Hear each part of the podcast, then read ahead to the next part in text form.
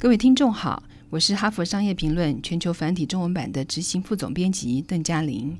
我想跟大家谈谈如何让开会更有效率。内容出自本刊的精彩文章。怎么样让开会更有效率呢？以下跟您分享三个方法。第一件事是，开会时设定明确的目标。即使你的行事历上安排了例行的会议，也不代表你一定得召开这场会议。只有在每个人都清楚目标的情况下，才要召开会议。有了大家一致赞同的目标，能够让会议专注于重点，善用时间。你可以参考以下的几个目标：首先，分享最新情况，检讨到今天为止的进度，包括重大的代表性事件或即将发生的活动。自己问自己：我之前做了什么？我之后要做什么？接着，指出与进度相关的疑问或者是顾虑，问自己有什么可能发生的阻碍。再接着，把待解决的问题和附加的疑问排好优先顺序，逐一解决。然后，请大家就后续行动达成共识。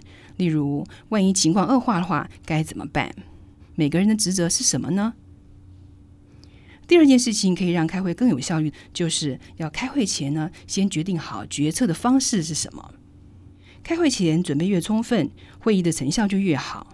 因此呢，我们需要审慎的确定开会的目标，拟定议题，邀请适合的与会者。不过，大家常忘记了一个重要的步骤，就是要定出决策的方式是什么。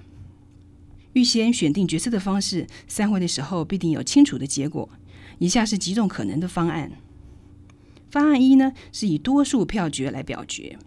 这种方法让人人都可以表达意见，只是某些人可能会觉得当众表态很不自在。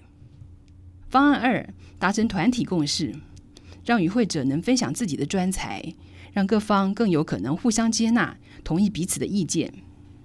方案三，领导人拍板定案，这通常是最快的功夫，例如发生危机时就很适用。但是要让存疑的人来支持你，可能要花一点功夫。第三件事情可以让开会更有效率的是，开会后记得要追踪后续。开完会走出会议室，我们很容易会觉得事情都做完了。不过，在会议上做的决定，要等你细心做完后续工作才能够生效。你可以先写下简短具体的会议概要，说明已经讨论的议题以及清楚的后续行动步骤。如果有会议记录，也别忘了附在概要当中。这份会议概要应该便于他人转寄给未出席者或关系会议结果的人。在你的行事历上记下相关任务的完成期限，以便你追踪任务是否确实的完成。假如会议结果会特别影响到某个人的时候，也要亲自的追踪后续，确定这个人知道自己的决定与之后的步骤。最后花点时间来回顾会议，检讨自己主持会议的表现，想想自己日后哪里需要改进。以上摘自《哈佛商业评论》全球繁体中文版，说明三件事情让你开会更有效率。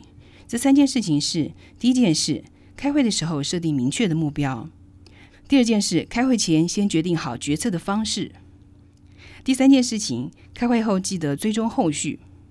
欢迎您来继续阅读《哈佛商业评论》全球繁体中文版。